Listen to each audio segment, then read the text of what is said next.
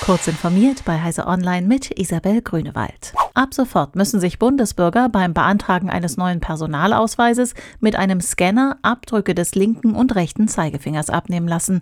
Die Körpermerkmale werden zusammen mit dem biometrischen Gesichtsbild auf dem Funkchip des Dokuments gespeichert.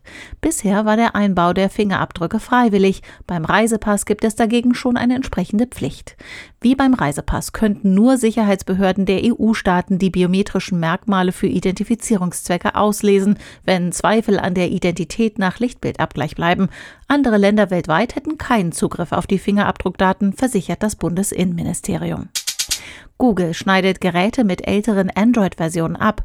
Wer noch ein Smartphone oder Tablet mit Android-Version 2.3.7 oder älter benutzt, kann sich auf diesen Geräten bald nicht mehr mit dem Google-Account anmelden. Einige Anwendungen werden dadurch unbrauchbar, wie beispielsweise Gmail, andere verlieren an Funktionen, so etwa YouTube. Der Google-Login wird auf den betroffenen Devices ab dem 27. September gesperrt. Google begründet den Schritt mit Sicherheitsbedenken gegenüber den älteren Android-Versionen. Der Zahlungsdienstleister Square von Twitter-Chef Jack Dorsey übernimmt für 29 Milliarden US-Dollar den australischen Zahlungsdienstleister Afterpay.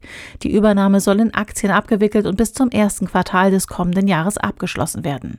Square will die Dienstleistungen von Afterpay in das eigene Ökosystem integrieren. Dabei geht es vor allem um die Möglichkeit, Produkte ohne Zusatzkosten später zu bezahlen. Durch den Zusammenschluss soll das Wachstum von Afterpay weiter beschleunigt werden.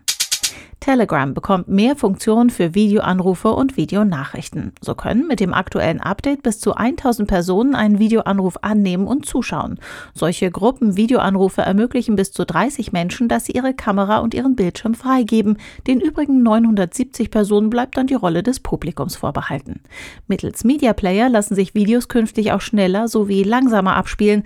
Auch der Medieneditor ist verbessert worden. Die Pinselbreite nimmt etwa beim Zoomen ab. Fotos lassen sich leicht leichter bearbeiten, am Desktop lassen sich Bilder unkomprimiert versenden. Außerdem gibt es mehr animierte Emojis. Diese und weitere aktuelle Nachrichten finden Sie ausführlich auf heise.de.